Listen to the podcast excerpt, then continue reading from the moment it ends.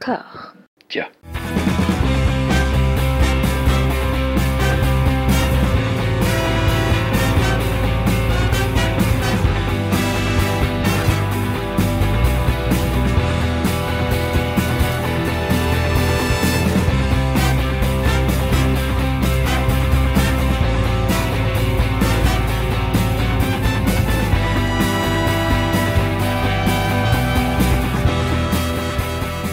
Bonjour et bienvenue à toutes et à tous. Je suis encore avec Lélo Jenny Batista. On ne se quitte plus. Comment ça va? Ça va très bien. Ouais. C'est un rendez-vous euh, hebdomadaire désormais. Ça. Non mais on en a gros, on a des trucs à dire et des bachins à balancer. Des doses. Des doses. Non non, on, on s'est euh, retrouvé sur euh, sur un ennemi commun et c'est la désignation de l'ennemi dans les sociétés contemporaines. Non, je, je spécule, mais mais même pas tant que ça en fait. Il y a toute une espèce de reconfiguration, une volonté de reconfiguration en cours dans le cinéma français, avec beaucoup de, de, de choses qui poussent dans tous les sens au niveau de la chronologie des médias, les- le CNC, etc., etc. Ce sont des vieilles antiennes, mais comme il y a eu euh, bah, la fragilisation du, de l'exploitation avec la crise Covid qui commence juste à rebondir, euh, bah il y, a- des petits euh, fistrelins qui s'engouffrent dans la brèche. Et pour commencer, j'avais envie d'être taquin coquin euh, avec toi, euh, Lélo. Tu as écrit une, une, critique de Astérix et Obélix, l'Empire du Milieu, avec une collègue à toi, qui a beaucoup, beaucoup tourné, qui a, qui a fait jaser, qui a fait, qui a fait grincer des dents, et qui a notamment amené cette espèce de, de, de, retour euh, médiatique auquel je ne m'attendais pas sur euh, la violence. La violence qu'il y a eu à l'égard du dernier Astérix. Il y a eu une magnifique citation avec ce magnifique template du Figaro qui circule sur les, les réseaux sociaux avec des, des interviewés qui regardent la caméra de l'horaire euh, étrange et pénétré et avec une citation. Mais il y a eu donc cette déclaration de Gilles Lelouch, je cite, La violence de l'accueil reçu par le nouvel Astérix m'a semblé inouïe. C'est un peu le drame de l'époque. J'ai envie de te poser cette question, Lélo, est-ce que tu condamnes les violences? Oui, bien sûr. Bah, dans le cas en plus de, de, de Gilles Lelouch, il y, a- il y a également Benoît Poulvorde qui en a fait, qui a fait une sortie également cette fait. semaine, je crois, qui quelque part euh, m'agace encore, m'agace plus celle de Benoît Poulvorde parce que euh, bah, déjà il est pas dans le film, mais, mais surtout c'est que hum, Enfin, c'est quelqu'un qui a, qui, a, qui, a, qui a eu un humour très particulier dans les années 90. Tous les gens, en fait, c'est un, truc un peu récurrent. C'est-à-dire que plein, pas mal de gens qui ont eu des, hum- des, des humours très très durs, très corrosifs à une période, à un moment, j'ai l'impression, semble s'en défendre un peu plus tard euh, en, en vieillissant. Tu veux dire que Monsieur Manhattan n'existe plus? Ouais, voilà, ou même avant. Enfin, il avait fait, je me souviens dans les années 90, il avait fait un. Après, c'est arrivé près, de, c'est arrivé près de chez vous. Il avait fait un, un espèce de stand-up. Enfin, à l'époque, on disait pas stand-up, euh, on disait plus one man show, où il était seul en scène euh, dans un espèce de, de, de, de rôle d'ordure pas, pas possible, qui était assez drôle, mais qui était vraiment, il allait très très loin. Quand ces gens-là te parlent de, méchanceté ou quoi, c'est un peu bizarre quand même.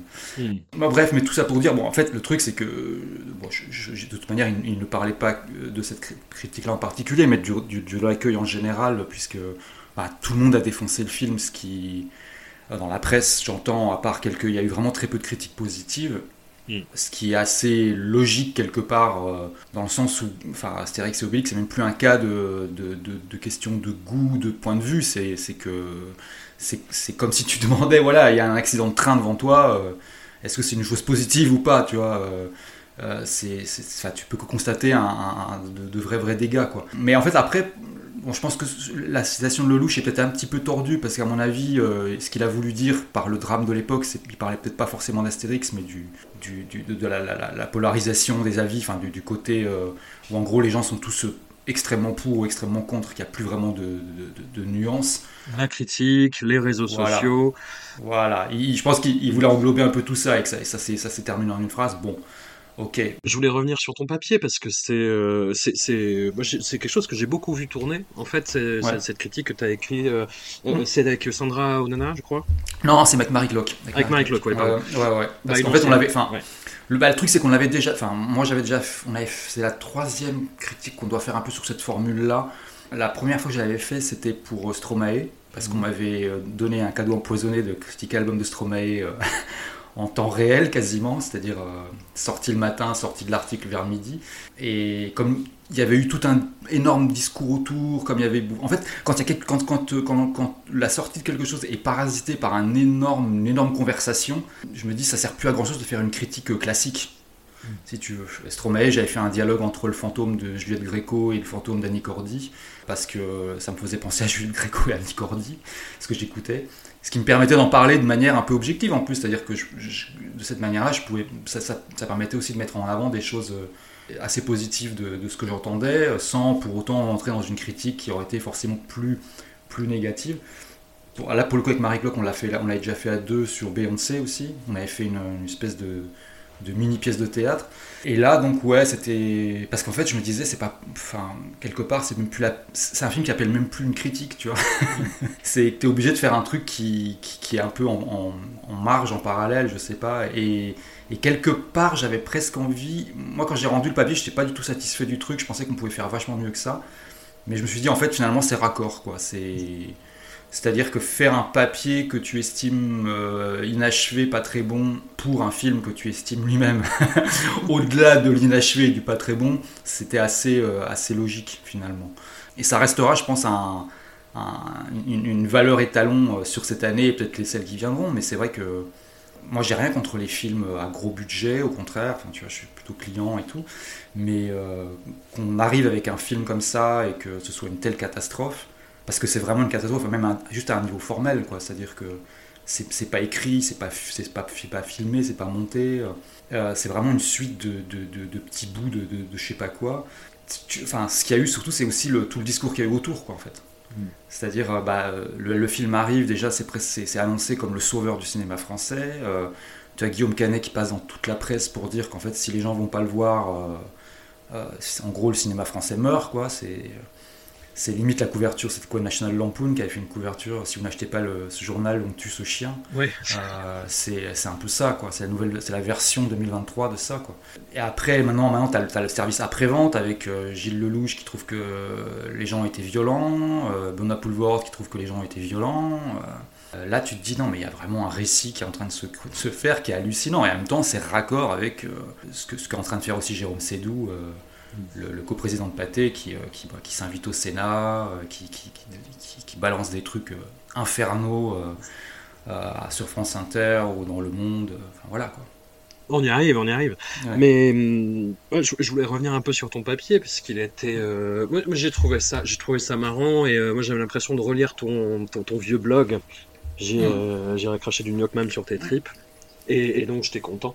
Mais et puis surtout, surtout dans une grande parution comme Libé, quoi. C'est mm. c'est frais de voir ce format-là. Après, voilà, il y a, y a, des gens qui ont critiqué le truc en disant ouais, mais vous vous, critiquez quelque chose en, en, faisant un papier qui est critiquable aussi. Mais le, le, le, le, truc que je reprocherais à ton papier, mm. c'est que c'est de la SF dans le sens où c'est un dialogue entre Guillaume Canet et Gilles Lelouch avec un Guillaume Canet qui a des doutes. Or, c'est ça le problème, en fait. c'est que Guillaume Canet n'a pas de doutes. Il n'a jamais de doutes. Il est complètement euh, représentatif en fait de de de bah, de cette de j'allais dire de Macron mais oui mais c'est quelqu'un qui est complètement hors sol et qui ne se pas se met pas en question et qui ne réalise pas à quel point il est indécent obscène et grossier en fait bah, c'est vrai que c'est compliqué c'est à dire que moi j'avais déjà critiqué euh, enfin j'ai fait la critique de lui ouais euh, qui est un film hallucinant. Son, film de confinement, c'est pareil, c'est mais... qui est furieux. Mais après, on pouvait, celui-là, on pouvait le mettre sur le compte de voilà le, confinement. Euh, les, bourgeois deviennent fous en fait quand ils sont coincés avec eux-mêmes. Voilà. Ouais. Alors j'avais déjà fait une critique un peu particulière aussi sur celui-là, mais, mais, mais c'est vrai que et en plus les deux films, à la fois lui et Astérix, c'est des films que j'ai dû aller voir en avant-première publique, pas du tout en projection de presse. Alors Astérix, c'est parce qu'on avait tous raté les projections de presse, on, voilà. Euh, on n'avait pas, eu, les dates au bon moment, on a oublié, ou on avait autre chose à faire. Euh, par contre, lui, il y avait vraiment une volonté, on enfin, en tout cas on l'a ressenti comme ça, hein, on n'a pas la preuve, mais une volonté de, de, vraiment pas nous montrer le film. C'est-à-dire que quand tu, pour expliquer un peu aux gens qui ne sont pas forcément dans le métier, quand tu, tu, tu, vas voir les films en projection de presse, tu as des dates précises, tu prends tes rendez-vous, etc et tu te retrouves dans des salles où il y a euh, entre euh, parfois une personne et, euh, et, 25 ou 100, un grand, grand, grand match, donc les plus grandes doivent contenir une petite centaine de personnes. Et là, on te dit, alors que tu arrives sur les premières dates, on te dit non, c'est complet. c'est ce qui n'arrive à, jamais. dire jamais. Sauf pour les, pour les gros blockbusters, quoi. Voilà, c'est arrivé une fois sur novembre. Et c'était vrai, pour le coup, et on nous a dit, et quand ça arrive dans ces cas-là, on te dit, bah, on va, on va en reprogrammer d'autres. Parce qu'il y a des dates de demande, on en reprogramme d'autres, c'est ce qu'ils font. Quoi. Là, on te dit, euh, il n'y a, a, plus de place. Et quand on dit non mais ben, entre guillemets d'une manière un peu polie, tu te fous de ma gueule, on te répond non mais vous savez Guillaume Canet est très connu. C'est texto, texto la réponse qu'on avait eue. Donc, euh, donc là, on s'est dit, bon. Ce qui est vrai. ce, qui est, ce, qui est, vrai, enfin, techniquement, on peut pas, peut pas le réfuter. Et ce qui fait qu'en fait, on s'est dit, non, là, ce film, c'est plus seulement qu'on peut le voir, c'est qu'on doit le voir. et, euh, et, en fait, le fait est que, voilà, dans ces cas-là, tu, quand tu rates un, des projections qu'on t'empêche de voir, tu prends un avant-première publique, on a tout le temps plein à Paris, c'est-à-dire que tu vois le film le dimanche ou le lundi avant sa sortie mm. euh, dans une grande salle. Et ça a été le cas donc pour lui, et que je suis allé voir seul un lundi soir assez déprimant. pour, euh, pour Astérix, on avait, on avait vu ça un, dimanche soir euh, avant la sortie avec, donc, avec ma collègue Marie-Claude. Hmm. L'avantage, c'est que tu vois avec un vrai public. Hmm. Parce que quand tu vas voir une projection de presse, euh, les gens sont un peu dans leur boulot aussi, donc ils sont, ils sont pas totalement relâchés comme une, un public classique. quoi. Hmm. C'est-à-dire que tu peux aller voir une comédie et les gens ne rigolent absolument pas alors qu'ils ont trouvé ça très bien. Là, en l'occurrence, on allait dans une salle publique avec beaucoup de, de familles, d'enfants, etc. Et là, ça riait très très peu quand même. Euh, pour Astérix. Euh, je, m'étais dit, genre à un moment, je me suis dit, c'est pas possible, personne ne rit, il faut que je regarde mon, téléphone, voir à quel moment surviendra le premier rire. Et c'était un truc genre 32 minutes, ce qui, pour une comédie grand public, est quand même assez violent. Et puis en fait, à la sortie de la salle, surtout, j'ai un peu traîné dans le hall pour écouter un peu les réactions. Et, euh, et il y avait carrément des, enfants qui n'étaient pas contents, quoi. ça arrive, ça arrive. Qui, qui disaient genre, ah, c'était pas terrible, ou carrément, non, c'était vraiment pas bien. Enfin. Quelque part, ça m'a plus. Euh, ça c'est presque le, le, truc de la soirée qui m'a le plus choqué. c'est de me dire que, genre, si t'arrives pas à remplir ce contrat-là, euh, c'est qu'il y a vraiment un truc qui va pas. Et effectivement, parce que, à la rigueur, que des critiques de ciné trouvent ça nul, bon, bah, euh, j'ai envie de dire. c'est ce qu'ils attendent quelque part. Enfin, mais mais que, des spectateurs lambda et des familles, des enfants en sortent déçus, c'est un autre délire déjà. Et je pense que le, il est là le problème peu avec Astérix, c'est que c'est quoi Ça allait un petit peu, on, allait, ça beaucoup trop loin dans le, n'importe quoi et surtout le n'importe quoi hors de prix. C'est un film qui est effroyablement transparent. J'essaie de pas employer le terme sinistre cette fois-ci, mais qui est effroyablement. Euh, Pour pas. Euh, voilà. Mais, mais qui, je pourrais, je pourrais, franchement, je pourrais. Hein, c'est un film qui est effroyablement transparent parce que le, le, côté film de Guillaume Canet euh, hors sol par rapport à la société, on l'a sur le personnage même d'Astérix, qui, ma foi, à, une espèce de crise d'adolescence woke avant de revenir dans le droit chemin euh, viandard et euh, hmm. qui est un thème qui a par ailleurs été abordé apparemment dans une des BD récentes, mais euh, apparemment un peu mieux, puis avec des personnages vraiment adolescents où c'était pas dans, dans, dans, ce délire-là. Et en fait, moi, tout, c'est l'aspect racolage en fait, moi, qui m'a vraiment gêné. Le côté, on colle Max et Carlito, on colle Ragnar le Breton, on colle tel influenceur, on colle Aurel San à tel moment, avec euh, enfin autant de temps qui est calculé limite euh, à, la seconde près pour, euh, pour que ce soit rentable. Quoi. Enfin, je... Oui, c'est ça, c'est ça. Et en plus, pour moi, ça marche moyen parce que pour le coup, la plupart des youtubeurs, des influenceurs, je les connais absolument pas. Hmm. Marie-Claude, justement, qui, est ma collègue, qui, est plus jeune, qui, a a plus une connaissance de tout ça, m'expliquait parfois, bah alors lui c'est machin, lui c'est machin. Mais moi je me disais, j'avais besoin d'être un peu un, un, vieillard qui allait découvrir un truc. Mais, mais euh, non, mais en fait, le truc c'est que ça fonctionne pas, et puis que, enfin, quand même, une des qualités de la comédie, c'est un peu d'être euh, assez universel, quoi. Mm. Et typiquement, je veux dire, c'est un film qui est inexportable. Enfin, je veux dire, euh, tu, tu, envoies ça ailleurs, dans un autre pays, où personne ne sait qui est McFly Corlito, personne ne sait qui est Aurel San, personne ne sait, enfin, comment ça fonctionne. Je sais pas. Le truc le plus universel, entre guillemets, ce serait l'apparition de Zlatan Ibrahimovic. Oui. Parce que même si tu le connais pas, tu comprends que c'est un footballeur parce que c'est vraiment tout pas fin. Mais putain, qu'est-ce que c'est nul Qu'est-ce que Non, c'est pas bon. C'est pas bon. Puis en plus, comme disait, euh, comme disait pas mal de monde euh, dans les critiques ou sur les réseaux sociaux, c'est que c'est Zlatan qui est un peu en mis en majesté à un moment où plus personne vraiment ne sait qui est Zlatan. C'est-à-dire que c'est un moment où il est plus vraiment au top. Quoi. Enfin, c'est plus le, type qui, qui, accapare les médias. Ouais. C'est-à-dire que là, il aurait fallu Mbappé ou euh, quelqu'un comme ça, quoi il, est, passé un peu au second plan. Donc c'est un peu bizarre aussi. Quoi. Même, là-dedans, le choix n'est pas forcément le plus pertinent. Et euh, c'est ce qui fait aussi que bah, quand tu, à côté, tu as euh, l'autre, le jumeau maléfique de ce film qui est euh, Les Trois Mousquetaires qui vient de sortir, tu, tu l'apprécies un peu plus peut-être que tu ne devrais parce que parce que pour le coup, c'est un vrai film. Voilà. Oui. Qu'on aime, on aime. Là, là, vraiment, on peut, genre, justement, on peut, on peut discuter, on peut dire, bon, moi j'aime parce que, moi j'aime pas parce que. Moi, Enfin, on peut un peu euh, entrer dans plus de la critique classique parce que, ben, effectivement, il y a déjà les bases. On a les bases d'un film. À partir de là, on peut discuter.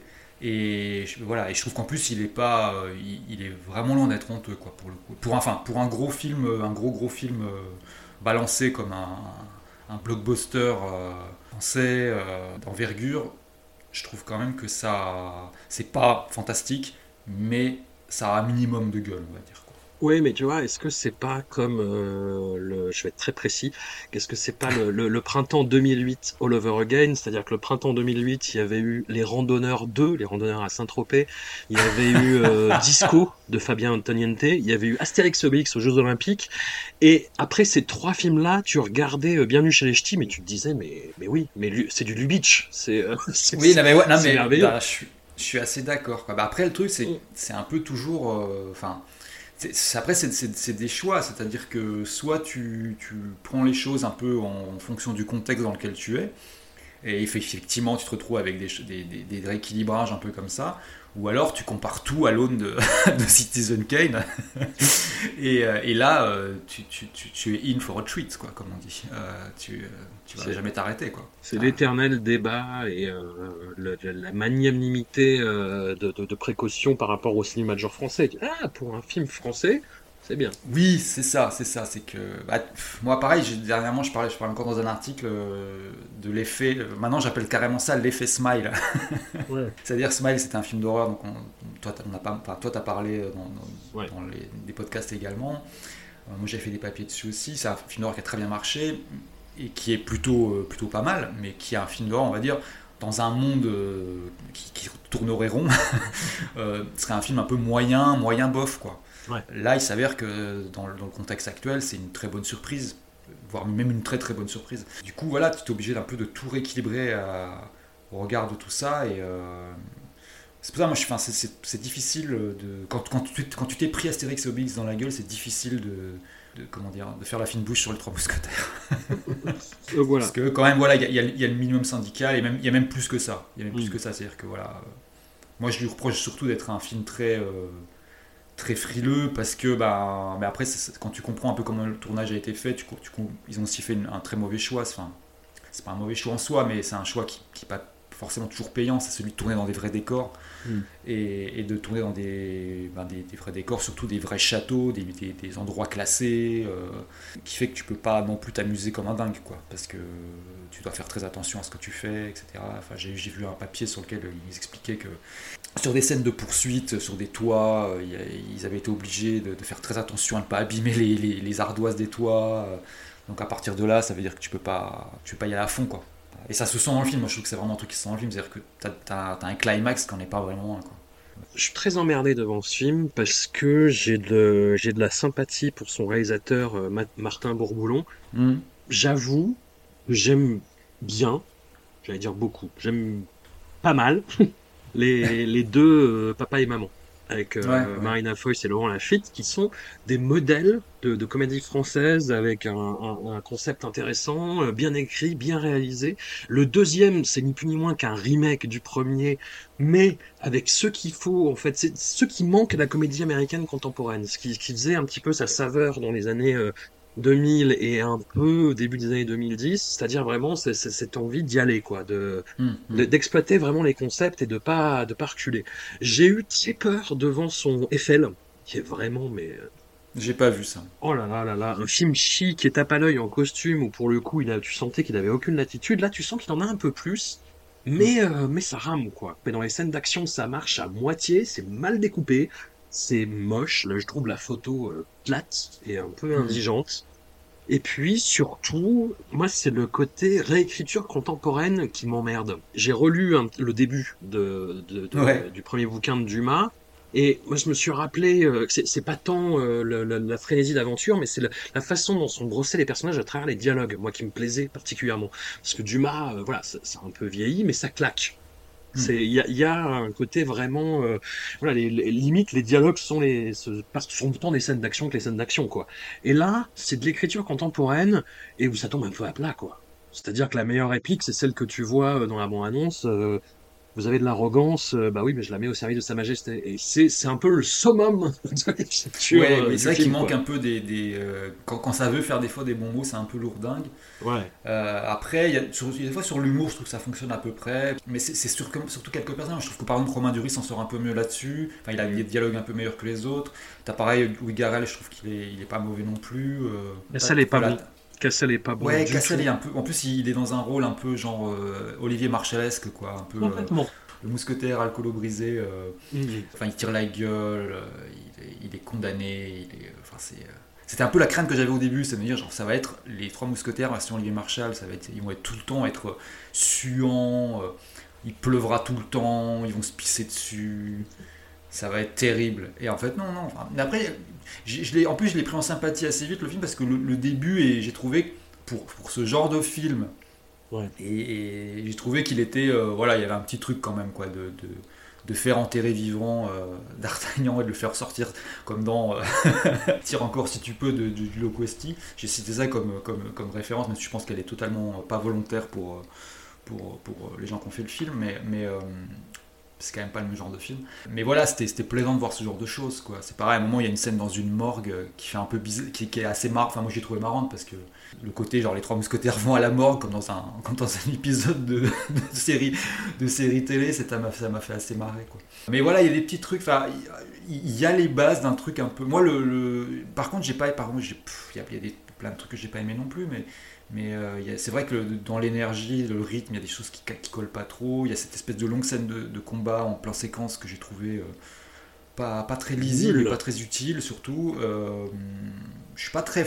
J'aime beaucoup Eva Green en général, mais alors là, je trouve que son personnage est un peu, un peu à côté, quoi. Enfin, un petit peu too much. Voilà, enfin, il y a des petits trucs comme ça, quoi. Mais c'est, ça reste un film. Moi, voilà, moi, ce que je, si je devrais résumer très vite, c'est de me dire qu'en gros, euh, c'est un, un film où on s'ennuie pas, mais on s'amuse pas non plus vraiment. Donc, euh, Mm. c'est un peu le, le souci. Je, me- je me suis, je me suis demandé pourquoi, en fait, tu vois, si ce n'est euh, parce que je- en le voyant, et justement en voyant cette scène euh, de combat en plan séquence, il y a une tentative similaire dans, dans Vaincre ou Mourir, là, le film euh, du Puy du Fou. Ah oui, je l'ai pas vu. moi. Et c'est finalement le, le, le film que les gens du Puy du Fou euh, au- auraient voulu faire. Le, oui, le- j'imagine. Oui. oui, enfin avec ce genre de, de un vague souffle quoi derrière quoi. Ouais, a- avec, euh, bah, ils, ils tentent, ils tendent vers cette grammaire cinématographique, mais sans en avoir les moyens ni la compétence, quoi. Et, et ce qui fait que ça a orienté ma vision, et je me disais, mais pourquoi, pourquoi, pourquoi, pourquoi faire un, film comme ça? Pourquoi faire un truc an- ancré dans ce passé, euh, un peu, avec des phrases? Non, mais je, je, je connais toute l'histoire des Trois Mousquetaires, et, euh, et voilà, et c'est juste qu'après avoir vu Vaincre ou Mourir, voir un film où on dit Vive le roi, vive la France, je, ah, Oui, c'est vrai que tu, tu l'entends plus de la même manière. bah, c'est vaincre, vaincre mourir à tout sali. Voilà. Et non, non, mais c'est, c'est- mais hum, au, au, au- au-delà de ça, en fait, c'est que ça participe de cette stratégie de de, de, de, de Jérôme Sédou, en fait, qui euh, que tu as évoqué un petit peu et qui est un petit peu bah, la, la, la- ce pourquoi nous nous, re- nous réunissons aujourd'hui. Effectivement, moi j'ai entendu donc le patron euh, de Pâté, euh, qui est grand capitaine d'industrie, hein, Ouais. vraiment et qui a commencé à dire sur sur France Inter effectivement bon il y, en, il, y a- il y en a marre de tous ces films français il y en a trop euh, il faudrait faire plus de grosses productions pour remplir les multiplex parce que c'est ça euh, c'est ça le cinéma en fait finalement et euh, bon forcément ça a fait réagir avec euh, bah, tout, tout exactement toutes les réactions que tu peux attendre en fait c'est-à-dire, euh, oh là là, ça, mais c'est pas bien, hein, avec du protectionnisme, avec les, euh, les, le Twitter ciné, avec ce- ce- cet horrible compte que je n'ai même pas cité, mais qui disait, ah là là, les gauchistes qui protègent leur. Ouais, je pense que tout le monde voit de qui je parle quand, quand je dis Oui, ça. oui, oui. Il y en a, Voilà. il y en a surtout un. Voilà. Et fa- fameusement. Et hum, dans, dans cet ordre d'idées, en fait, du coup, euh, à ton invitation, à ta suggestion euh, maligne, dans, dans, dans le sens Mm. maléfique du terme, je suis allé voir euh, bah, l'invitation de, de Jérôme Sédou euh, devant le Sénat. Oui, au Sénat, ouais. ouais. Voilà, où il arrive avec le patron de, le vrai patron de pâté entre guillemets, qui est un petit jeune qui, qui balance un petit peu des chiffres, mais on sent que c'est lui le vrai boss. On sent que c'est, Mm. c'est GG le, le daron quoi. Et en fait, c'est, je conseille, c'est un peu chiant, ça dure une heure, mais euh, je conseille quand même aux gens qui s'intéressent à l'état du, cinéma euh, en France, tant en termes de production que de l'exploitation, la diffusion, euh, etc. De, de regarder ça parce que c'est vraiment, c'est vraiment édifiant en fait. Il y a déjà, dans, dans la façon dont il est reçu, c'est vraiment Monsieur Jérôme Sédou nous fait l'honneur. Et il y, a- il y a, Oui. mais c'est quelque chose qui est très récurrent en fait. Quand on suit par exemple les, les, les auditions de patrons de presse, il y a cette déférence en fait. Avec de temps en temps des questions un petit peu plus incisives, je, je mets des, des Mhm. gros guillemets, mais euh, voilà, ce, ce n'est pas du, du travail de journaliste, c'est une audition où on a quelqu'un qui accepte de venir et de témoigner et de répondre à des questions dans euh, les limites du raisonnable, quoi. Et avec cette espèce de de déférence et de complaisance qui, moi, m'a rendu fou à la fin. C'est-à-dire qu'il y avait, euh, je, je pense qu'on lui répète à peu près quatre cinq fois, merci, monsieur Sédou, pour votre, euh, pour euh, le, le fait d'être là et pour votre franc-parler, quoi. Ouais, ouais, Et pour ouais. votre honnêteté. Qu'est-ce que c'est l'honnêteté et le franc-parler de Jérôme Sédou? C'est de dire, pour, euh, pour résumer, en gros, dans les grandes lignes, que, euh, il y a trop de films qui sont produits en France. Il y a euh, trop de films et, euh, qui ne remplissent pas les multiplex. D'ailleurs, il se rappelle un des premiers multiplex patés où il y avait un film d'un réalisateur qui ne cite pas, mais euh, où la salle était vide et où le patron du multiplex lui disait ah oui mais ça personne va venir, puis il faudrait payer les gens pour venir. Voilà. Et ça c'était euh, c'était son exemple dont il a tiré une généralité absolument merveilleuse. Et donc voilà, il y a trop de films produits par euh, en France, mais ça, il faudrait peut-être poser la question au CNC. Voilà, démerdez-vous avec ça, je pose ça là. Il met en avant aussi euh, bah, quelque chose qui, sur le papier, est bien, c'est-à-dire bon, voilà, on parle pas assez, on parle beaucoup de production, mais on parle pas assez d'exploitation. Or, le groupe Pathé, euh, c'est quand même euh, bah, l'essentiel de notre activité, même si on produit des films, etc. Et lui, met en avant notamment ce qu'il appelle la premiumisation. La premiumisation, c'est le fait que dans certains euh, de ces multiplex, il y a des places qui se vendent à des tarifs plus chers, parce que c'est plus confortable, parce qu'il y a des services qui sont proposés, etc. Et lui trouve ça super. Lui trouve ça super, et les gens qui l'auditionnent trouvent ça super aussi. C'est une très très très bonne idée. Même si il faudrait rendre, le cinéma accessible, quelqu'un qui lui dit ça, c'est un peu la, la, la, la phase incisive de l'échange au Mm. Sénat, il dit oui mais quand même, le cinéma c'est un peu populaire, et euh, Sado il fait ouais bien sûr, ouais, ouais bien sûr. Ouais. En fait, il y a, le mot, il y, a y a- y a deux mots là qui sont. Enfin, surtout un mot pour moi qui résume tout ce qu'il a. Tout, tout- tout son espèce de combat et enfin, toute sa, sa démarche, c'est confort. Ouais. C'est qu'en fait, il veut du cinéma de confort. C'est-à-dire vraiment un cinéma euh, bah, qui plaise aux gens, que les gens, les gens viennent, où ça remplisse les salles. Où, euh, il veut pas de cinéma qui pose de questions. Il veut pas de cinéma qui, euh, qui remette les choses en question. Il veut pas de cinéma qui vienne te- t'emmerder un peu, quoi, tu vois.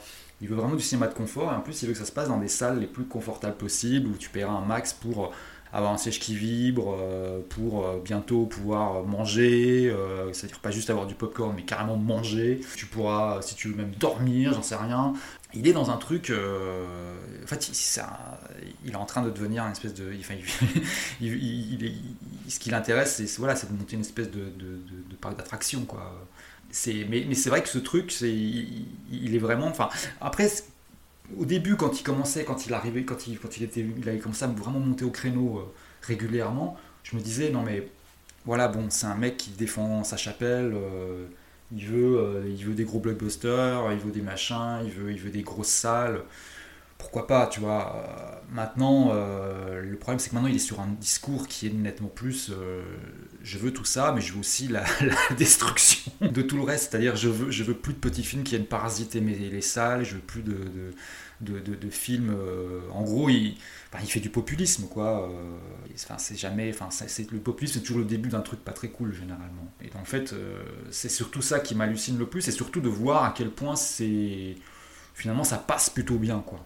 C'est-à-dire qu'il y a du- enfin, on est nombreux à faire des papiers dessus, hein, mais, euh, et à être, euh, être monté contre. Mais, mais, euh, mais globalement, c'est- enfin, voilà, le mec, il a quand même ses ouvertures partout. euh, il a très peu de. Quand il fait ses interviews, machin, bon, ça, ça, ça gueule beaucoup sur les réseaux sociaux, mais en fait, en face de lui, les gens ne gueulent pas des masses. Quoi. Il y a aucune contradiction. C'est Et- ça, ouais. Il, dit des trucs qui sont aberrants en fait. Il, il te dit que si un film ne marche pas, euh, bah, c'est qu'il n'est pas bon. Non, mais ça, bah, Parce ça que, c'est un, euh, c'est un discours de, de- Moi, la dernière fois que j'ai entendu ça, c'était euh, au collège ou au lycée. C'est un discours de, de, de, de gamin, quoi. Enfin, quand tu connais rien, tu dis, tu dis ça. Tu, et même quand tu es déjà ado, tu, tu- moi je me rappelle avoir eu des discussions comme ça avec des, avec des, des- des camarades de classe. euh, et, tu- et déjà à cet âge-là, tu leur dis Non, mais attends, gars, tu renseigne-toi. euh, il y, a, plein de choses qui entrent en jeu, il y a du marketing, il y a des, il y a, des diffusions de presse, etc. Quoi. Enfin, c'est pas, c'est pas juste. Euh, mais, mais non, lui, il reprend ce, truc parce qu'en fait, il sait très bien que c'est pour, pour, plein de gens qui ne voient pas plus loin que euh, le, bout du, des deux films qu'ils vont voir dans l'année. Euh, eh ben, ce discours-là, il s'entend quoi. Ouais. Et en plus, il s'entend d'autant plus aujourd'hui où bah voilà on, a, on, est dans une, on est dans un contexte très, très, très compliqué où effectivement, enfin, c'est très facile d'embrigader un peu les gens en leur disant regardez tous ces, euh, toute cette élitiste euh, parisienne ou mondaine qui, euh, qui volent votre argent pour faire des films que personne ne va voir. quoi. C'est un peu ça son, son discours. Enfin, c'est caricature, mais c'est hallucinant. quoi. Non, non, mais c'est c'est complètement ça en fait. Et il tend vers bah, une, une, appréhension, et ça, ça a parlé. ça, ça a parlé. Il tend vers une appréhension à l'américaine. C'est-à-dire que j'arrive même pas à retrouver le, le, nom du vrai euh, directeur de, de qui l'accompagne parce qu'il doit parler 5 minutes. Et il dit Ouais, je suis allé à Los Angeles pour voir, pour m'enseigner, voir ce qui se passait, etc. Et, euh, et voilà comment ils font, euh, les plateformes font ça, machin. Et, et en fait, lui, il tend vraiment sur un modèle à l'américaine. C'est-à-dire que, et c'est là où on arrive bah, au sujet du jour, c'est qu'il veut produire des gros films comme Astérix et les Trois Mousquetaires et que ça se fasse et qu'on arrête de produire les plus petits films. Et il fait à l'américaine, c'est-à-dire qu'il fait, les, les, Américains appellent ça des IP, des intellectual property. Alors, c'est voilà, c'est un nom identifié. Ça peut être aussi bien bah, une franchise Marvel euh, que Fast and Furious, que euh, que même euh, Shakespeare ou la Bible. Tu vois, c'est des IP. C'est quelque chose qui est identifié. Donc, il a pris Astérix, il a pris Alexandre Dumas c'est les IP et euh, il faut que ça soit euh, bombardé dans ces multiplex, comme dans les multiplex américains. Et eh ben, tu as 25 euh, séances de Spider-Man No Way Home et une séance de West Side Story de Spielberg. C'est ça, ouais. Bah, en plus, là, il est en train de vraiment, enfin, il, est en train de mettre en place ce truc, hein, puisque là derrière, le Trois Mousquetaires, donc, qui est, déjà coupé en deux parties, la deuxième partie va sortir vers Noël. Tu as le Comte de Monte Cristo qui va sortir l'an prochain. Ninet. Euh, et puis par rapport aux, Trois Mousquetaires, il, a, il y a toujours, hein, c'est toujours produit par Pathé, tu vas avoir euh, des séries, euh, des productions sur, qui vont arriver sur Disney, je crois, mm. des, spin-offs quoi. Un truc qui s'appelle Milady Origins et un autre qui s'appelle Black Musketeers. donc voilà. Donc en fait, il est vraiment en train de, de, de, enfin ils sont, ils sont en train de copier complètement le, le, schéma américain. Et quand on sait ce que ça peut donner, version, version, version française, d'autant plus version Cédou, ça risque d'être sacrément gratiné, quoi. Et ça va être encouragé, et ça va être suivi, et ça va être accompagné d'assauts sur la politique d'aide du CNC, ça va être euh, sur la chronologie des médias. On a un système qui fonctionne à peu près, en fait, dans, dans, dans, le bah cinéma français actuel, mm, mm. mais qui est remis en question euh, sur, sur, ces questions-là, en fait. Et le fait qu'il y ait eu le Covid et que ça ait vidé les salles, ça a aidé. Ça, ça, ça, lui, a servi, ça a été un énorme levier pour, pour son discours, quoi. Et puis, euh, oui. non, puis en plus, il met tout en scène. Enfin, c'est comme on, rejoint un peu le dernier, dernier podcast qu'on a fait ensemble sur Tarantino, où on parlait quand même de quelqu'un qui a écrit son propre récit. Et mm. euh, là, c'est c'est que ça, c'est que c'est des gens qui, qui, euh, qui, écrivent leur récit, qui savent très bien. Tu vois, il y a eu le, cette, alors là pour le coup, ça a été un, un assez gros flop, mais quand il y a eu cette couverture du film français, euh, et qui ont montré Cédou entouré de, bah, de, tout le staff, un peu de, tous les acteurs de, de, ces films, de ces productions en cours. Euh, il y avait Guillaume Canet, Vincent Cassel, euh, François Civil, Pierre Ninet, etc. Et ils, étaient les deux, ils avaient posé sur cette couverture avec en, gros titre Objectif Reconquête. et, ça, ça, cochait toutes les mauvaises cases, c'est-à-dire qu'il y avait à la fois le côté, le côté en marche le côté un peu, euh, un peu macronien qui, qui, était, qui était là. Et puis en plus, bah, voilà, c'est une couverture de, pour le film français où il y a absolument que des mecs en couverture, à, un moment où on parle vraiment de la représentation sans arrêt. Euh. Avec le nom du parti de Zemmour. oui, voilà, oui, en plus avec le nom du parti de Zemmour. Enfin, c'est, tout était extrêmement mal vu, quoi. Mais ils le font et ils y vont. Et, en fait, pourquoi ils se priveraient Parce qu'en fait, personne personne n'a vraiment spécialement envie de les, de les contrer. Euh ce qui m'hallucine, c'est que, enfin, en fait, il y a un moment, il va peut-être falloir aussi que il y ait une, une, riposte euh, de la part des Indés ou de, de, de, producteurs plus petits, je sais pas, enfin, je ne sais pas faire la même chose, mais, mais, mais, mais peut-être trouver des, d'autres axes, j'en sais rien. On a une ministre de la Culture qui est plutôt euh, dans, dans un parti pris de, de, de défense et d'offensive, Mm. mais qui n'est pas soutenu en fait. Par exemple, quand ça. euh, Rima Abdoumalak euh, Mm. Dit qu'il se passe quelque chose quand même d'un peu inquiétant du côté de Bolloré, bah elle est toute seule en fait. Bah, c'est le gros Personne ne la ouais. soutient. Voilà. Parce que voilà, enfin c'est doux, euh, il est sur le même courant que c'est dans le même même délire que que, que, que Bolloré, euh, Hanouna, enfin à des à des à des, euh, des gré- degrés divers évidemment quoi. Mais, Bolloré euh, a la main dessus aussi, parce que Canal+, Mm. c'est quand même un, bah, un acteur fondamental dans la production euh, du cinéma français. Enfin, on voit toujours le logo Canal+, mais je sais ah pas, oui, bah, au début de, des quarts des films, quasiment. Mm. Et Bolloré dit, euh, voilà, contre les gauchistes, vous commencez à me péter les couilles, euh, je, je vais peut-être mettre le, le holà là-dessus, quoi. Ah et je, je, je reformule la peine. Je Et reformule c'est aussi un truc qui, qui, qui, qui bave aussi sur les, les gros événements, quoi. C'est-à-dire que, si tu veux, quand euh, maintenant, l'an dernier, Cannes, c'était le, le gros truc dont tout le monde parlait, c'était la venue des influenceurs, tu vois. c'était pas, euh, c'était presque, c'était un truc qui occupait autant le, le terrain en termes de communication que l'avenue de Tom Cruise. Mm. Euh, donc c'est là que tu te dis qu'il y a un, il y a un truc, il y a un truc qui, qui, qui merde sérieusement. Là c'est pareil, on parle beaucoup de, apparemment le prochain festival sera beaucoup centré autour, enfin, enfin en gros on va beaucoup dérouler le tapis à TikTok. Euh, je, je, sais pas. Ouais, ouais, ouais, ouais. Non, mais il y a, beaucoup d'interrogations, mais mais hum, ouais, c'est ça qui me qui m'agace. C'est-à-dire que c'est vraiment euh, pu- purement conjoncturel et, euh, et à un moment de mise à mal vraiment du, du cinéma et de l'exploitation française. Mais je pense qu'il n'avait pas anticipé, c'est que ça rebondit et ça rebondit malgré lui.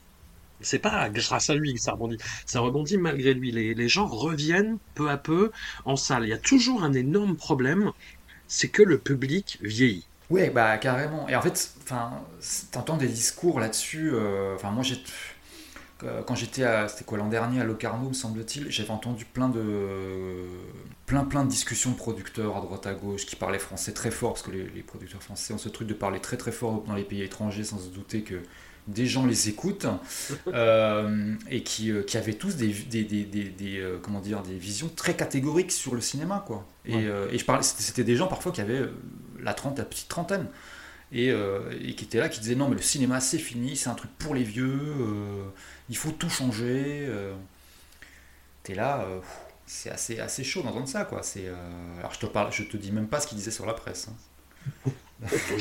J'imagine très bien, j'imagine très bien. Mais on peut s'en passer maintenant, il y a les influenceurs. oui voilà Déjà. En plus, pareil, c'est, c'est-à-dire qu'ils disent oui, le- le- le- les jeunes ne vont plus en salle, mais c'est faux. C'est Ben faux, oui, en c'est fait. faux. c'est faux. C'est faux, mais ils y vont sur des événements que les générations, euh, enfin, les générations ultérieures, j'allais dire, euh, ne, ne, ne comprennent pas. Et qui, et qui est pire que ça, qu'elles stigmatisent. C'est-à-dire que là où les jeunes vont, c'est dans les, euh, bah, les, les, les séances euh, d'ani- d'animation japonaise, dans euh, les films d'horreur, dans Mm. euh, Creed 3, tu vois, et où à chaque fois c'est des événements qui sont filmés, qui sont relayés sur les réseaux en disant mais regardez, euh, ces jeunes fous qui crient pendant un film, qu'est-ce qui se passe? Mais ça, le truc, c'est qu'en fait, on parle tout le temps de ce qui se passe, c'est-à-dire on parle tout le temps des gens qui hurlent au Grand Rex euh, Mm. euh, non-stop pendant toute la durée du film. On parle Comme si ça n'avait jamais existé en plus. Moi, c'est ça qui me Ça, rend voilà, déjà ça, ça a toujours existé, c'est juste que là c'est, on a l'occasion de le filmer, euh, que ça se passe à Maubeuge euh, ou, euh, ou à Paris. C'est- Enfin voilà, c'est et puis en plus ça, tu, tu retiens peut-être pas. Il y a eu aussi une autre information derrière, c'est que la salle elle est blindée et qu'il y a du monde et que les gens se déplacent et qu'ils ont l'air de. Enfin c'est, quand même un truc qui les, qui les pousse à venir. Enfin moi je sais pas, euh, je, je parlais tout à l'heure. euh, de, de, de Smile par exemple, j'avais dû aller voir aussi, pour le coup tout se rejoint, j'avais aussi été, été le voir en avant-première publique parce que euh, c'était quelqu'un d'autre qui devait aller le voir qui avait raté la projection euh, presse et j'avais été un peu en dernière minute et je, suis, je me suis retrouvé un lundi soir euh, mairie des Lilas euh, dans une salle qui était euh, relativement remplie Euh, pour un film tu vois enfin, qui n'est pas non plus un, un- un petit truc discret mais, mais ce que je veux dire c'était pas non plus un rouleau compresseur quoi et Smile, moi, l'avant-première était blindée. C'était bon, Ouais. c'était à Grenoble, un vendredi soir, à 22h. Et j'ai- halluciné. En fait, parce Ah c'était une c'est quand même- salle quand même de, de 300 personnes. Ouais, ouais, mais après c'est vrai que pour, ceux, pour, pour le coup, euh, quand j'avais été voir Smile, il y avait du monde, c'était relativement calme, mais il y avait ce truc que j'avais pas vu depuis longtemps de, de, de salle, parce qu'en plus le film, j'avais été voir le film en VF puisqu'il il passait pas en VO. Et c'est vrai que je, m'étais préparé. Hein. Je me disais, bon, c'est bon, je vais pas être dans une, séance très, très civile. Mais globalement, les gens étaient plutôt, plutôt réglo. Mais c'est vrai qu'effectivement, bah, ça bouffait non-stop, ça, ça discutait comme ça, pas très fort, mais ça discutait quand même. Mm. Et, mais après, c'est vrai qu'effectivement, à chaque fois que, que, que, que ce soit dans les, dans les salles RSC ou, petites salles, je quand même surtout moi que ce soit des salles assez, assez remplies. Quoi. Ouais. Globalement, je pense que les gens continuent à avoir vraiment envie d'aller en salle, mais c'est vrai que. Après, je sais pas, je, sais pas si, si ce truc de. Euh, enfin, je suis pas du tout dans la cible de, ce truc premium, tu vois, de ce truc. Mm. Euh, c'est une question de référent culturel. Il y a quelque chose qui est arrivé, euh, qui, qui n'existait pas avant, Enfin, je vais faire une généralité tel un producteur français à l'étranger. Mais, mais euh, non, il y a un truc qui, qui n'était pas autant compartimenté avant. Sur le, c'est-à-dire que c'est ce que ce qu'on a dit plus ou moins. Le, le, le public jeune des, des, des, 15-25 ans qu'on n'arrive plus à faire revenir en salle, ils y vont, mais ils y vont sur leur produit culturel à eux. Oui, oui. Et il ne faut pas qu'il y ait de glissement par rapport à ça. Euh, j'ai pu parler avec euh, un jeune réalisateur français qui s'appelle Simon Hitt. Euh, je dis jeune parce que oui, il est, quasiment dans cette catégorie d'âge-là. Il a, il a 26-27 ans, je sais plus. Ouais. Et il a réalisé donc Nos cérémonies et qui est un film très étrange, hein, qui est un film très très très étrange. Et il disait, moi j'ai montré ce film-là à des gamins qui, qui regardent les séries Netflix, qui regardent Squid Game, etc. Et ils étaient bah, ouais, limite choqué par le film qui a euh, bah, des représentations de la sexualité, des scènes de violence, et euh, c'est comme si, voilà, on va voir un film d'auteur français qui parle de la jeunesse, et mais il ne faut pas qu'il y ait euh, ces trucs qu'on voit dans nos séries Netflix. Tu vois, c'est hors cadre, ça, ça ne va pas, ça ne correspond pas en fait. Ouais. Et ça m'a, moi, ça m'a rappelé que je suis allé voir la, la Tour de Guillaume Niclou, qui est un film, waouh, étonnant. ouais, je l'ai vu aussi. Effectivement, comme tu m'as dit tellement radical que rien que ça, c'est assez remarquable. Mais on fera une intégrale Niclou avec un, autre camarade et on y reviendra. Mais et j'ai vu euh, parce que elles ont, je, les entendais, elles ont parlé qu'il y avait des, des, jeunes filles qui venaient pour euh, le rappeur Attic. Oui, ouais, ouais, ouais. Voilà, qui a un sort assez funeste à la moitié du film. Ouais. Et euh, mais même avant, Enfin, voilà, c'est comme si c'était pas. Oula, mais, mais, mais, pourquoi? Qu'est-ce qui se passe? Pourquoi il est dans un film d'horreur aussi dégueulasse et aussi dépressif et aussi sombre quoi? Ça ne va pas. Tu vois, il y a quelque chose qui n'allait pas en fait. Bah, oui, c'est comme tu dis, j'ai l'impression que enfin, maintenant, tu es tellement compartimenté que tu n'as pas forcément accès à, à, un peu à tout le panel euh, qui peut être disponible en cinéma. C'est-à-dire que. moi, je reviens souvent à cet exemple, mais c'est vrai que quand, tu as grandi dans les années 80, ce qu'il y avait à la télé, c'était assez hallucinant. C'est-à-dire que tu apprenais, euh, au quotidien à voir euh, à la fois euh, des films de Louis de Funès ou sur, un créneau tout à fait différent des Charlots, voire les Bidas ou des choses comme ça. Et puis en même temps, tu pouvais avoir tombé sur un Kurosawa ou tomber sur un Truffaut. Et disons qu'au bout d'un moment, dans ton petit esprit de gamin, t'arrivais à, à faire la part des choses. Ouais. Euh, ce qui t'évitait de sortir pour tuer des flics quand t'avais vu euh, Tourner. Et, euh... et puis en fait, voilà. Et, et, aujourd'hui, j'ai l'impression qu'il y a un truc. Euh, effectivement, j'ai déjà, j'avais déjà noté ça, ce côté genre. Il y a tellement une vision, on va dire, formatée par, par, par, par, par les, par les choses, par le canal dans lequel tu vas rentrer, que dès que tu vas en sortir, tu vas, tu vas être vraiment outrageusement choqué. Quoi. Et effectivement, je me dis, en plus là, c'est l'écart. C'est vrai que si tu, si tu euh, mates Netflix, euh, euh, si tu mates les séries Netflix et que tu passes directement à la tour de Guillaume Niclou, c'est un peu sec quand même. Ouais. Parce que même moi qui ai l'habitude de, de, voir tout un tas de films et qui, qui, qui sont d'une autre génération, c'est un film quand même qui, est assez raide. la tour, ouais, ouais, ouais c'est.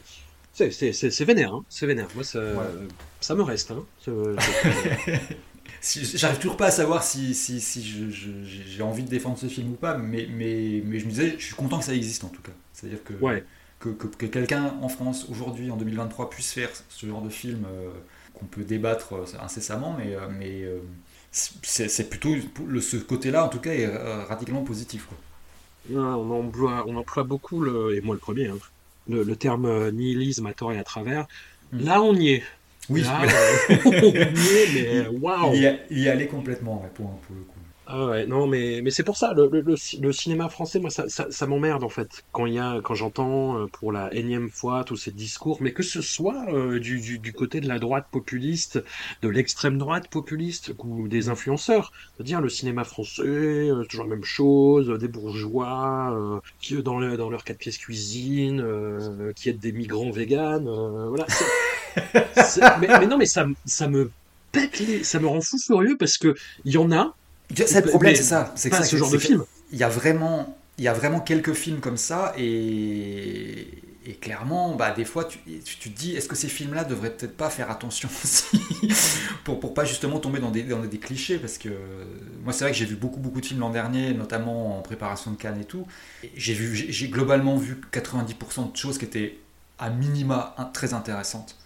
Mm. Euh, donc c'était plutôt de la, qualité. Mais c'est vrai que j'ai aussi vu des films où je me dis, non mais alors ça, c'est du... C'est vraiment du, petit bois pour, pour les cheminées euh, de, de, de- de- des, enfin, des gens qui gueulent en permanence euh, dans la presse ou sur, les réseaux sociaux pour dire que le cinéma français c'est de la merde. Quoi. Il y a vraiment des, trucs qui vont, qui vont à fond dans ce, sur cette autoroute-là. Quoi. Bon, tu vois, là, j'ai ressorti, euh, je, je tiens la liste des, des, des films que je, que je vois en salle. Et rien que depuis le début de l'année, donc depuis euh, trois mois, je sais pas, il y a des trucs comme euh, Airwig, Retour à Séoul, Les Rascals, euh, Ashkal, c'est une coprode, euh, La Montagne, Thomas Savador, Bonne Ah, Conduite. Moi, bah cites que des super films. Enfin, mais les- tous ces Bah films ouais. sont vraiment très bons. quoi. L'an dernier, il y a eu plein de trucs aussi. hein. Il y avait eu Jackie Caillou qui était super, qui aurait pu faire. Absolument. Enfin, Jackie Caillou avec, avec un petit peu plus de, de, de, de tête de thune et de, et de distribution, c'est un truc qui est à la limite du.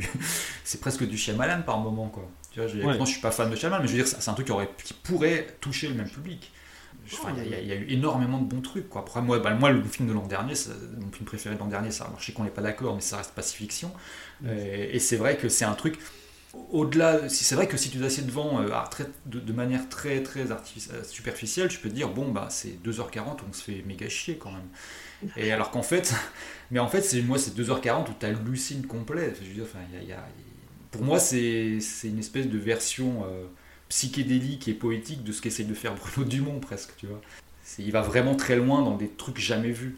Et... Mais après, voilà, je, com- je comprends aussi que des gens ne rentrent pas dedans du tout, parce que c'est un truc... euh, Mais c'est, enfin, pour moi, le cinéma, c'est fait pour ça. C'est, pas fait pour mettre tout le monde d'accord. C'est pas fait pour... euh, Et, et d'ailleurs, même nous-mêmes, on ne doit pas être totalement d'accord tout le temps. Enfin, je veux dire, on doit pouvoir se, se remettre en question sur des, sur des films qu'on a pu aimer à un moment, qu'on n'aime plus à une certaine période. Mm. Euh, C'est, c'est un dialogue, quoi. C'est, on n'est pas sur un... Et là, c'est ça qui m'emmerde avec, euh, avec des gens comme Cédou, c'est que lui, ce qu'il veut, c'est que ce soit euh, un truc euh, rigide avec une signature en bas de la feuille, quoi. C'est ça. Donc, euh, Des IP dans des sièges à 40 balles. Voilà. Et euh, ouais, mais, mais- et puis même, même cette année, toi t'as aimé Saloum aussi, si je me rappelle bien. Euh, je, Mhm. je continue un peu le tour d'horizon, mais euh, il y a Sage Homme qui était cool, qui est vraiment Ouais. film euh, dossier de l'écran à thèse, mais qui est cool. De Grandes Espérances, moi j'étais un peu déçu, mais le film est quand même ok. Goutte d'or de Clément Cogitor, qui est complètement fou. Ah, j'ai pas vu Goutte d'or. Ça, pas c'est, quel film étrange, quoi. Ah ouais? Qui sort bientôt, euh, Chien de la casse. Le film est moyen plus, mais Raphaël Quenard dedans est génial. Bah en fait, voilà, je le vois tout à l'heure et je dois faire une interview de, de Kenard parce que moi, c'est un mec Oh, qui, qui m'hallucine vraiment bien euh, dans le cinéma aujourd'hui. Enfin, je trouve que Ouais. les, euh, enfin, c'est un mec assez particulier. Tu vois, dans tous les films, il apparaît, euh, dans tous les films où il a joué, il apparaît généralement très peu. Il a encore pas eu vraiment de, de rôle, de rôle principal. tu euh. Tu vas voir Chien de la casse. Ouais. Voilà, bah, premières minutes, mais c'est du Raphaël Connard porn. J'ai envie que ça dure 6 heures en fait. J'ai envie qu'il continue à parler non-stop pendant 6 heures en fait. Bah, moi, c'est un mec qui me sauve les films. Tu vois, genre, il apparaît dans, il apparaît dans Novembre euh, un petit Ouais. moment. Il apparaît dans le dernier Dupieux aussi un petit moment. euh, et à chaque fois qu'il apparaît, c'est genre, ah bah tiens, il se passe un truc. Voilà. Et c'est ça qui, c'est ça, c'est ça qu'on cherche aussi, quoi. C'est-à-dire des, Mhm. des, des- des gens comme ça et puis des films comme ça, quoi. Enfin, ouais, non, mais il y a clairement plein de trucs. Enfin, moi, en tout cas, je suis toujours hyper enthousiaste. Enfin, moi, euh, je fais beaucoup les premiers films. euh, Mhm. Et c'est vrai que je suis régulièrement quand même assez, euh, assez étonné, quoi. Il y a quand même un niveau. euh, On n'est pas d'accord sur le, sur le film, mais que j'ai revu et que j'ai revu un peu à la hausse, mais euh, Grand Paris de Martin Jova, qui est un oui, film Grand très Paris, étonnant aussi. À Grand Paris, tu vois, je parlais tout à l'heure des, des séances presse euh, où les gens ne rigolent pas parce qu'ils sont en train de bosser. Là, c'est une des rares séances presse que j'ai vues, euh, Projo Presse, où euh, il y avait vraiment des gens qui riaient beaucoup. Mm. Euh, ce qui m'avait étonné, parce que tu vois, j'ai vu des comédies où, ça riait très très peu ou pas du tout, parce que bah, les gens sont plus absorbés par, par ce qui se passe, etc. Enfin, par, par ce qu'ils ont à écrire. Non, mais il y, a, plein de trucs. Y a, tu vois, par exemple, il y a. J'avais vu à Cannes l'an dernier qui vient de sortir, il y a Dalva qui est très bien aussi. qui est sur le coup en plus sur enfin c'est un premier film qui, qui, aborde deux sujets qui sont généralement affreusement casse-gueule, sont quand même l'inceste et le, les, adolescents euh, placés en foyer, et qui s'en sort euh, magistralement sur les deux, les deux sujets. Donc euh, on arrive à faire des trucs quand même, hein, et des trucs de très très bonne qualité. Quoi. Donc, non, Jérôme Sédou, Raphaël Connard, ton argument est invalide. Voilà. Voilà. voilà. Non, mais voilà, c'est, je suis en train de vous faire le passer en revue un peu les, les, les, les films français que j'ai revus, mais c'est vrai que il y a des daubes aussi. Hein. Oui, bien sûr, bien sûr. Mais c'est minoritaire, en fait. C'est ça qui, ça qui est dingue. C'est qu'en fait, quand on voit vraiment beaucoup sur l'année, te rends compte qu'en fait, euh, les films qui sont euh, euh, vraiment en dessous, et il y en a vraiment très peu déjà. Et puis en plus, les films qui sont en dessous et qui en plus sont dans le cliché, ce cliché qui est véhiculé du film français de la chambre de bonne ou de, du, du, de l'appartement dans, dans, le centre de Paris avec la façade haussmannienne et tout ça, c'est encore plus une minorité. C'est vraiment. Il y en a, mais franchement, ça a quand même tendance à s'amuser. C'est vrai. Bah, François Ozon ne peut sortir qu'un film par an. Hein. Ouais. Bim oh, J'ai vu le dernier, il est horrible. Ah non, j'ai pas vu le, j'ai pas vu François Ozon. Ça fait un moment. Je crois que j'ai rien vu de lui depuis très très très très très longtemps. Regarde le dernier, dit-il ah. d'un air coquin. je vais checker ça. Bon, bah écoute, un immense merci à toi, et puis on se retrouve peut-être la semaine prochaine dans un Oui, voilà, euh, pour, pour, une autre. Pour parler d'autre chose. À très vite. Ciao, ciao. Ciao.